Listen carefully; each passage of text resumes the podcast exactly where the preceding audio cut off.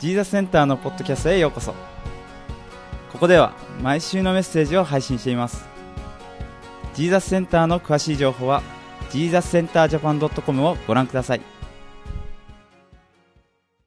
えーある泥棒の話です、えーその泥棒がですね大屋敷に入ったんです。大屋敷といっても敷地もすごく広いところだったんですね。でもセキュリティがなんせ硬かったんです、えーどうしても中に入ることができなかったんですね。そして 近くを見てみると、えー飛行機があったんです。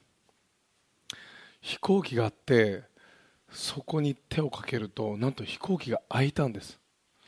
目の前には広い滑走路が広がってたんですね。この飛行機にちょっと乗りの乗ってみようと思って乗ったんですね。そうするとパッと電気がついてコックピットに入れたんです。でコックピットに座ってみるとですね手元になんと飛行機の飛び方っていう本があったんです。見てみるともうすぐにリークできるそういう順序がですね、えー、分かるよっていう本だったんです。1ページ目開きました。赤いボタンを押してください。すべてのドアがロックされ離陸する準備が始まります。赤いボタンを押しました。ガシャン。次のページ。青いボタンを押してください。え滑走路を走り抜け飛び立つことができます。そしてボタンを押したんですね。そして飛行機がビューンと上がっていくわけです。もう快適です。自分で何もしなくてもいいですね。次のページをめくります。緑のボタンを押してください。食事が出ます。緑のボタンを押すと後ろの方でガシャンとドアが開いて食事が出てきました。見てみるとワインやお肉料理お魚料理がもう準備されていたんですね。泥棒は飛行機に乗りながらそれをもうあのー楽しんだわけですね。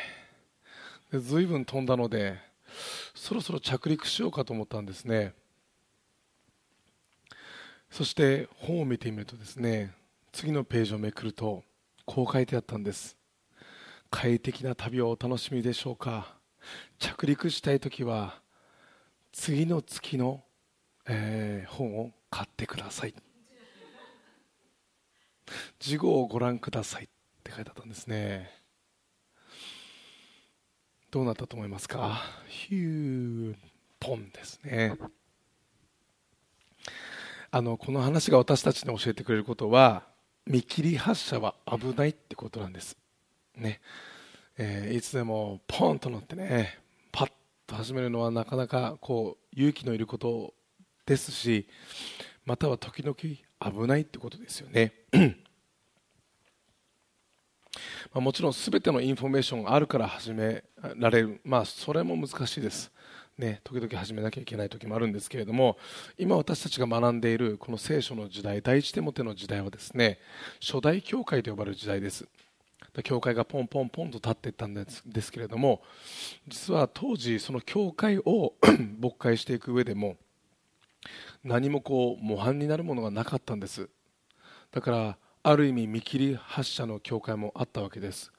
だからこそこの新約新新約聖書の時代初代教会時代の手紙を読んでみたりまたヨハネの黙示録を見てみるとイエス様ご自身もこの教会は頑張ってる。いやこの教会は堕落している、まあ、そういうふうにな言葉がありますしもちろんこの第一テモテの手紙を見てみてもパウロがこの、エペソの教会にいたテモテに対してこういう問題はこうやって対処していきなさいこうしていきなさいっていうふうに、まあ、あの言っている教えてるわけですよね。だ時々教会自体がじゃあ初代教会時代に戻ろうなんていうムーブメントもあるんですけれどもおのずと初代教会時代の教会がいいとは言えません。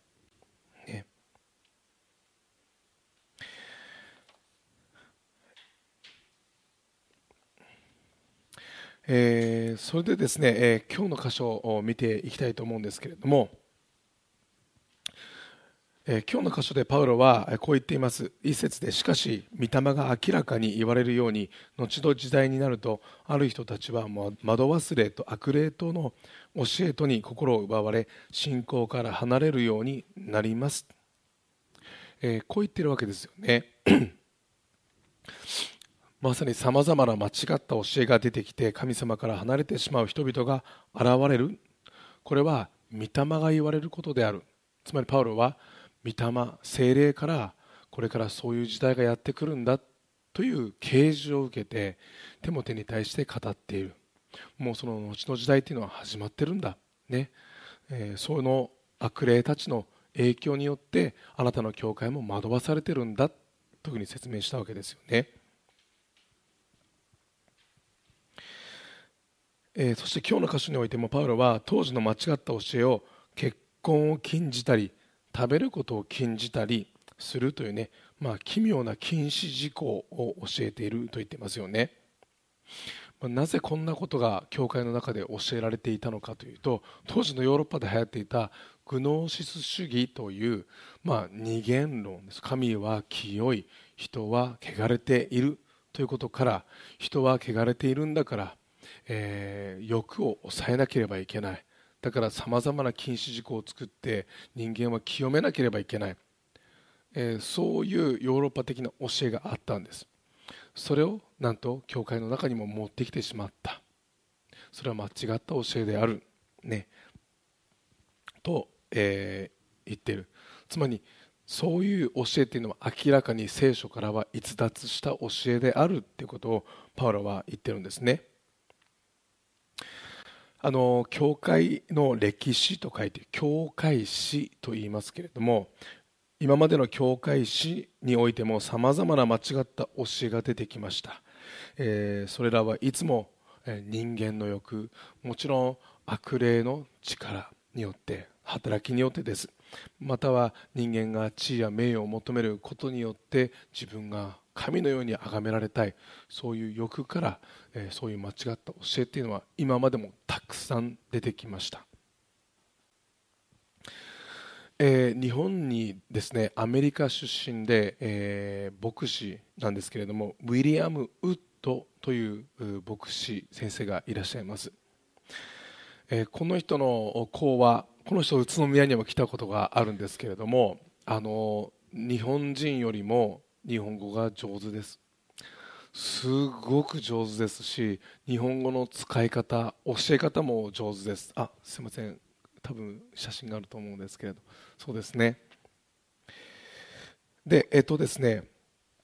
このウィリアム・ウッド先生は 牧会もしてるんです。牧牧師をしてます。けれども、えー、カルト宗教被害者の皆様の問題解決のお手伝いをさせていただくというですねホームページ、えー、真理の御言葉協会協力会ですね。というのを立ち上げて、え、一般に言われているカルト信者の脱会のためまた家族のサポートを主にしているそういう教会の代表をしておりますしもう何十年と日本において、えー、そういう働きをしています。あの少し前にクリスチャンの番組にこの先生が出ておりました。あの旧統一教会の問題。それのためにさまざまなインタビューを受けていたんです。で、えー、その時にまた異端とかまたカルトという言葉を私たちも聞きますけれども改めて、えー、そのそれらそれらは何なのかっていうのをね教えていらっしゃいました。あのウィルムート先生は42年前エホバの証人よくあの訪問来ますよね。あのエホバの証人の訪問を受けたんです。日本でね。そしてイエス・キリストを神と認めない。イエス・キリストは神が作った見つかい、え、ということを彼らから聞いてさまざ、まなことを思ってですね、えー、彼らと、まあ、対峙していく。そういうことを決めたんですね。あの特にこの、えー、ウッド先生が気になったのがさまざまなことを伝えるんですけどそれは聖書からだっていうんです、えー、それに対して危機感を感じたんですね。そしてアメリカからおよそ100冊ほどのえー、本を取り寄せてそして、えー、その聖書とエホバの証人が読んでいる聖書解釈がどれだけ違うのかっていう本を出したんです。それがエホバの証人とキリストの証人という本なんですね。えー、それを発行した後に本当にたくさんの人からあなたの本によって救われました。また家族が本当に苦しんでいるんですけれども違いが分かりました、えー、そういう連絡を受けたそうです、えー、これがですねテレビの、まあ、インタビューの姿なんですけれどもこのインタビューで「異端とカルト」という言葉は意味が違うとはっきりおっしゃってるんですね。で異端っていうのは何かっていうと私たちが今読んでいる聖書この福音を曲げてしまう。例えばイエス・キリスト以外に救いがある、ね、救いにまたは条件をつける、ね、私たちはイエス・キリストの福音を信じる心で信じるだけで神様と関係を持つことができます。救われます。それに条件をつける。また違うね、えー、それが異端です。また聖書以外の啓示を受けたと言ってこれは神のメッセージだと定める。例えば私は神から示された、えそういうもので、え聖書以外のこの書物を書けと言われた、ね。まあ、現在の聖書に書き加えるとか間違った翻訳をするとかそういうことをに手を染めてしまう。これが異端なんです。そして例えて言うならばといって2つの有名なあのキリスト教のまあ信教と呼ばれる、えー、異端を取り上げています。これがエホバの証人とモルモン教です、エホバの証人もモルモン教もこの私たちが今ま手にしてね読む。私たちはこの教会は新海訳っていうのを読んでますね。あとは口語訳とかいろいろありますけれども、えー、私たちが読む聖書の教えと圧倒的に違う、えー、その点はまずエホバもモルモンも神に示されて違う教えを書きなさい解きなさいと示された リーダーがいるということ。つまり開祖という人がいるということですよね。詳しく言えばですねエホバの証人は1884年にアメリカ人のチャールズ・ラッセルという人が始めたんです。彼が示されたと言ってね。でモルモンモルモン教はですね1830年にジョセフ・スミスによって制定されたものなんです。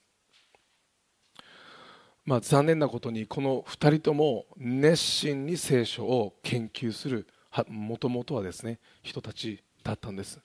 でもある日彼らが神からの啓示を受けたといって新しい教えを説き始めてしまったということなんですね。そして彼らが聖書と言っているこの書物も違います。エホバの証人は新世界訳。これ独自に訳したものですね。あのよくあのエホバの書には物見の塔と呼ばれます。物見の塔っていうのはこれは冊子の名前です、ね、だから物見の塔を読みませんかって言ってその彼らが書いた彼らの教えの冊子を配っているわけですよね。彼らの聖書は新世界訳。でモルモンは、えー、モルモン書という独自の書を持ってます。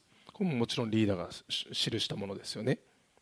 ちなみにモルモンという名前は古代のアメリカにいたモルモンという預言者であってそのモルモンが書いたものをジョセフ・スミスが翻訳してモルモン書ができたって言われてるんです、ね、特にモルモン教の人たちっていうのはあのスーツを着てね白人の人が。で自転車に乗ったりしてでピューって歩いてて語りかけたりしてるんですよね。でモルモン教は末日聖とイエス・キリスト教会というふうに日本語では言います。これイエス・キリストが入っているからといってあの似ているように聞こえますけれども全く違います。で、えー、このエホバの証人とモルモン教そして私たちが読んでいる聖書の理解で圧倒的に違う点があります。それが三位一体の神を認めていないってことなんです。彼らに対してイエス・キリストってどういうお方ですか？神の御子ですよねって言います。えもっと詳しく教えてくれますか？と言って神ご自身とは言わないんです。私たちが読む聖書は神ご自身が人としてこの地を歩んだ、ね、そして聖霊なる神が信じる私たちのうちに住んでくださる。これが三位一体の神である。だからこの天地万物を作った神偉大なる神様ご自身が聖霊なる神として私たちのうちにも宿っている。でも彼らの解釈は違います。イエス・キリストは神が生んだ預言者である。また見つかいである。少し話は戻りまして 異端とカルトと言いましたけどカルトは人間社会を破壊するグループです、ね、でも 今でもまあ教会においてカルト化という言葉が叫ばれています。このキリスト教会自体がまあ、間違った聖書解釈をしてしまって牧師の権威を偉大にしてしまったりまたは献金を貪るように、えアナウンスしたり、えまたは、え、肉体あ、まあ、心身的な虐待などが行われているというのが世界でも報告されているんですね。まさに、えキリスト教会であってももしその人の人生を破壊してしまうのであればそれはカルト化してしまう、まあ、もちろん日本で有名なカルトっていうのはオウム真理教でもあります。でも特にこのエホバの証人あのウィリアム・ウッド先生がおっしゃるにはエホバの証人は異端でありカルト的である。と、いうふうな団体としても知られているというですね。特に知られている事例これが輸血の問題です。輸血の拒否です。これどこから来てるかっていうと彼らの間違った聖書理解です。確かに旧約聖書にもあの血は飲んではいけないって書いてあるんです。なぜかっていうと神のものだからです。血には命です。血は命なんですね。聖書において。だからそれを動物の、命を捧げる時その血が流れる。それは食してはならないってあるんですよね。でもこれを間違った解釈をしてるんです。で彼らはそれを輸血と考えて輸血してはいけない。と書いてある、えー、と教えるんですよね。そして本当に何万人っていう今までも被害者が出てるんです、えー、そこでですね彼らはどうするかというと独自で作ったこういう冊子を見せるんです。で表紙には若者の本当にね、えー、素晴らしい若者のような写真があるんです。その冊子がこの写真なんですこの写真の中にある冊子です。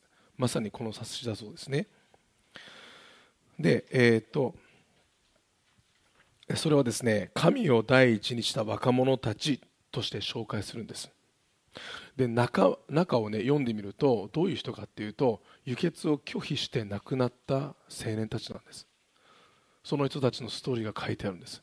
そして彼らを英雄扱いしてヒーロー扱いするんです。だからこうしなさい。ね。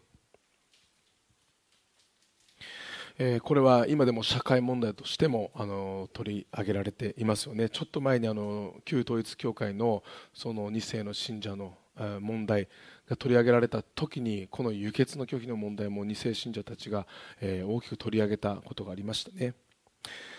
あと、まあ、一方、モルモン 教はですね一般の教会の名前と似ているのでちょっと混乱してしまう人がいるんですけれどもモルモン教の教えっていうのは人が努力しないで神になれるっていうんだそうです、ね、でもいろんなことを禁ずるんです。あの少し前にソルトレイクシティであのオリンピックが行われたんですね。その時にソルトレイクはあのモルモン教の聖地とも言われているんです。あのコカ・コーラが入っちゃいけないって言われたんです。なぜかというとあのコカ・コーラはあのコーラってちょっと刺激物と言われてますよね。あのモルモン教は刺激物を食してはならないって教えるんです。お酒タバココーヒー紅茶こういう刺激物を禁止するんですね。でそれは禁止する。でも教えとしてあのね一夫多妻みたいなことを教えるんです。ね。神のために子孫を残しなさいと言ってすごい10人兄弟とか十何人兄弟または奥さんが何人かいるなんてことも教えているんですよね。そして明らかに違うのも人間も神になれる。だから神は星の数ほどいるっていう全く違う教えですよね、まあ、こういう教えも今現在も横行しているわけですね、ま、もちろん異端カルトまあ、そういうものですけれどもそしてウッド先生はですねさまざまな人たちをカウンセリング今までもしてるんですけれども、えー、カルトに惹かれてしまう理由として今の若者たちにこういう継承を促しています。今の若者には自信がない、ね、あなたは何も考えなくてもいい。代弁者の言うことを聞いていれば幸せになれる。自分で考えなくていい。これが多くの若者にとって時々心地いいんだそうです、ね、そうするとカルトの思うつぼになってしまってそれで利用されてしまって破壊されてしまう、ね。えー、そしてウト先生は最後にこういうんですね。まず聖書は聖書の教えは恐れというものはない。でも一旦カルトは自由というものをコントロールしてしまう。依存させてそして恐怖を与えて与えるけれどもラブシャワーも送る。ね。えー、ということですよね、まあ、つまりマインドコントロール。でも彼らがですね本当の神に出会う時にそれから解放される。だからその一人一人が本当に真実の神様に出会えるようにということで、まあ、ウィレム・ウッド先生はそういう働きを通して脱会させたりそして本当の神とはこういう神なんだよというふうにして彼らを回復され癒しを与えているわけですよね。えー、まさに、えー、今回のパウロが言っているようにそれは悪霊の働きである。さまざまなものを禁ずることを言う。でもパウロは今日の箇所でこう言ってるんです。4節で神が作られたものは皆良いもので感謝して受ける時捨てるべきものは何一つありません。と言ってるんですね。神様は良い神様だからそれを私たちが今持っている全てを私たちは感謝して受けるべきである、ね、これはね私たちに対する偉大な励ましです。ね。私たちの信仰生活に何も禁ずるものはないんです。神様が喜んで受けなさいって言うんです。でもある方はこう言うんです。そんな風に言ったらなんか罪を犯す人もいるんじゃないですか。で間違ったことを取り入れる人もいるんじゃないんですか。でも考えてみてください。私たちがもし神様を愛しているのであれば神様から喜んで受けて神様が喜ぶ生活を、えー、私たちが選んでいくわけですよね。だから私たちはその上で何も禁じられるものはないんです。なぜかというとイエス・キリストの十字架は全ての呪いと全ての裁きから私たちを解放してくれるからです。そして自由を与えてくれるからですよね。では私たちは本物と偽物をどのようにして見分ければいいのかって話ですよね。あの銀行という場所ではですねあの今でもあの偽札というものが作られているわけです。昔はたくさん作られていたわけですけれどもね。でも実は日本の、えー、造幣技術っていうのは世界レベルでもトップとして知られています。あの現在の偽札発見数はですね諸外国、まあ、特に先進国では100万枚中ですよ。大体100万枚中200枚前後見つかるんですって。でも日本は100万枚中0.3枚なんです。200枚と0.3枚って随分違いますよね。それほどあの偽札を見つける技術も上がっていれば日本のお札を作る技術も上がっている。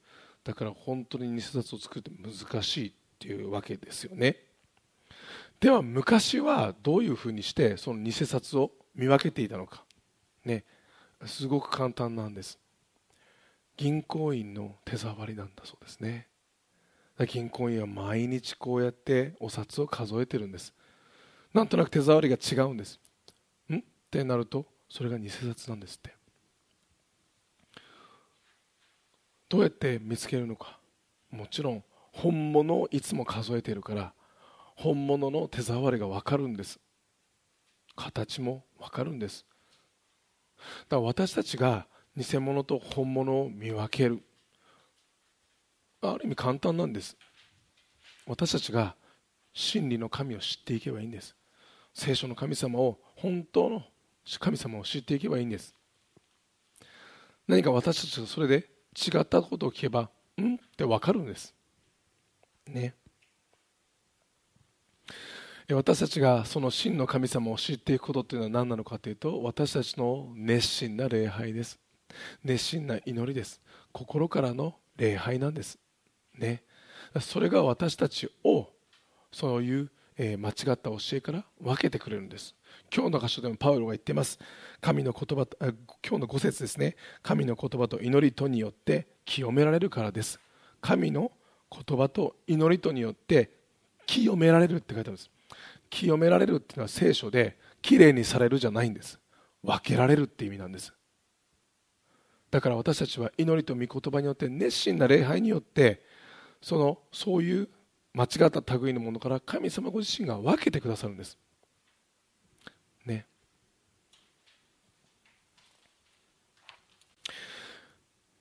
えー、皆さんが現在ですねテレビをつけますと必ずトップニュースにはイスラエルのニュースが出てくると思います。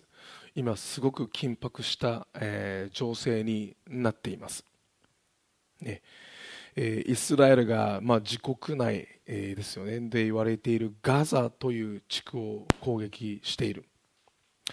まああのでもなぜイスラエルがそういうふうにして攻撃しているかというと別にそのガザの地区に住むパレスチナ人たちに攻撃しているわけじゃないんです。あのイスラエルっていうのはイスラエル共和国なんです。でもその中にパレスチナ自治区というものがあります。これはユダヤ人ではなくてアラブ人たちが占領している地域です。すごく不思議なんですね。一つの国なのに違う場所に行くと検問があってパスポートを見せなきゃいけないんです。身分証明書もそうなんですけれどもね。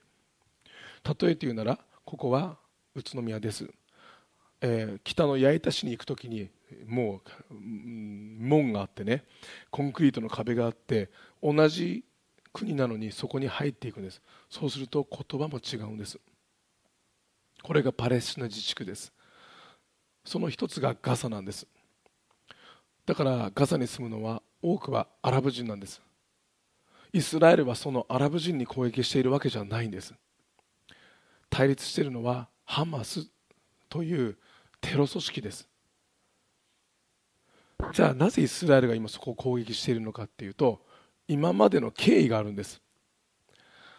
ポンポンとニュースに出てきたからなんでイスラエルは攻撃してるんだろうと思います。でもちょっとこの時期を遡ってみると夏からちょっとその前にかけてですねハマスがガザ地区からイスラエルに向けてボンボンボンボンミサイルを撃ったんです。それをイスラエルは撃ち落としていたんです。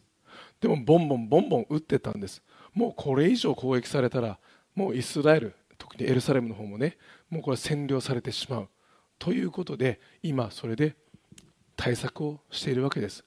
でもイスラエルっていうのは人道的にもすごく人を守るとして有名です。東日本大震災があった時に救援にまず駆けつけたのはユダヤ人たちです。イスラエルです。それぐらい人間を大切にしてるんです。じゃあなぜ今多くの犠牲者が現れてるかっていうとハマスは人を盾にするんです。皆さん考えてみてください。イスラエルとハマスの対決なんですよ、まあ、対立なんです。でもねイスラエルっていうのは国連で認められた国なんです。ハマスはテロ組織なんです。そこを比べちゃいけないんです。こういうふうにして私たちはニュースを見るべきなんですね。これからね。特にハマスは人を盾にするんです。だから彼らがミサイルをボンボン撃ってるのは病院とか幼児施設なんです。イスラエルはもしハマスの攻撃を抑えるにはそのミサイルが撃ってくるところを攻撃しなきゃいけないんです。ハマスはそこから人に逃げるなって言うんです。そしてそこに着弾してしまって多くの犠牲者が現れている。これが今の現実なんです、ね、そういうふうにして私たちはニュースを見るべきですよね。さあ今あのハマスという言葉が出ましたけれども実はですねあのハマスの創始者の一人の方の息子さんがクリスチャンになったんです。少し前ですけれども。そしてハマスの息子という著者を著書を出しています、えー、これがですねモサブ、えー、ハッサン・ユーセフさんという方なんですね、えー、お写真お願いします。あ木さんスライドで。あそうですね。この方です。これあのイギリスのあのニュース番組に、えー、いろいろね討論で出ている様子ですけれども、えー、この方ももちろんもともとはイスラム教徒でした。あのイスラム教徒と聞くと私たちはまあこういうふうにいろんなさまざまな、ね、ニュースを耳にするとイスラム教徒って危ないんじゃないかって思うんですけれどもイスラム教徒って本当はすごく温和な人たちなんです。すごく優しい人たちなんです。でもその一部の人がイスラム原理主義者といってイスラム教の教えに戻ろう。全ての国をイスラム国にしようと言って進めているのがイスラム国。少し前に出た ISIS というテロ組織です。もちろんハマスもそれにイスラム原理主義者たちになるんです、えー、このモサブ・ハッサン・ユーセフさんももちろんイスラム教徒だったわけですよね。でもある日疑問を抱くんです。そして自分たちは自分はテロを起こす側にいた、ね、彼は後にイスラエル国内の情報機関シン・ベトという機関で働くようになるんですね。そしてイスラエル側にハマスの動きなどを知らせる働きをしていたんです。それから思いもよらないことがもちろん彼のうちに起きるんです。彼は新約聖書と旧約聖書に出会うんです。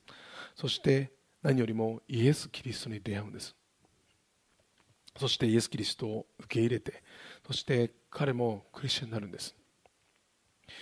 彼は今アメリカに亡命してイスラム原理主義者の内情そして状況を世界に広めています。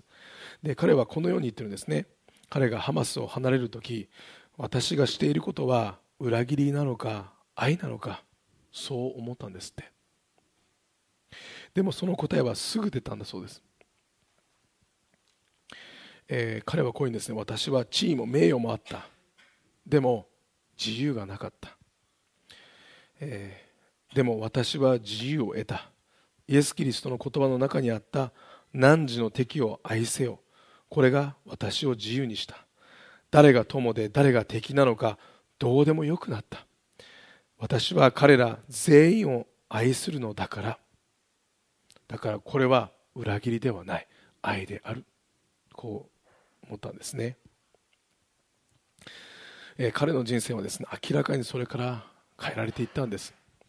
今までは破壊と憎しみ偏見と復讐です。でもそこから自由と解放に導かれたんです。それは彼がイエス・キリストこそ真理と受け入れて共に歩むと決断したからです、えー、ヨハネの福音書イエス・キリストの言葉にこういう言葉がありますね。最後です。そしてえー、あなた方は真理を知り真理はあなた方を自由にします、ね、イエス・キリストは私は真理です。私はこの地上では得ることができない。自由と解放を与えることができるんだ、ね、そう言ったんです。私たちが神様と共に歩む。イエス・キリストを受け入れて神様と共に歩む。そうね。言うといやそれはなんかちょっと心苦しくなるな。ね、なんか自由がなくなるんじゃないか、ね、何か守らなきゃいけないんじゃえ何か守らなきゃいけないんでしょ？って僕も牧師ですって言って、ね、あクリスチャンってさなんか守らなきゃいけないんでしょ？こうしなきゃいけないんでしょ？っておっしゃる方います。少し前にもクリスチャンの方にそういう相談も受けました。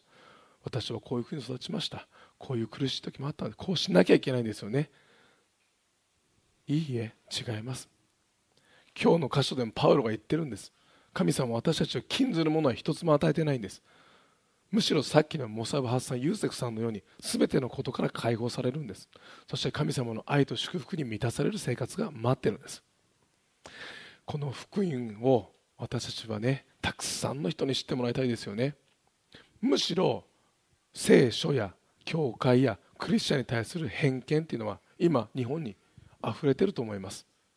だからそれを一つ一つ私たちは取っていくべきですよね。さあ私たちは今週もそれぞれの場所に置かれています。それぞれの箇所で神様を熱心に礼拝しそしてこの全ての人を解放する福音をたくさんの人に知ってもらいましょう。一言お祈りいたします。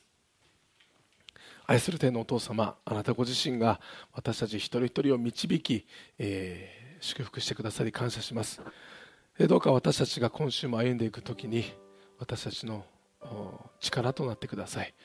内から励ましてください、え、そして何かしがらみを感じる方がいらっしゃったらどうかその人のうちにあなたの解放がありますようにあなたの自由がありますように。イエス様あなたの十字架の死と復活は私たちに解放と自由を与えてくださいました。感謝します。感謝してイエス・キリストの皆を通して祈ります。アーメン。それぞれで祈る時間を持ちましょう。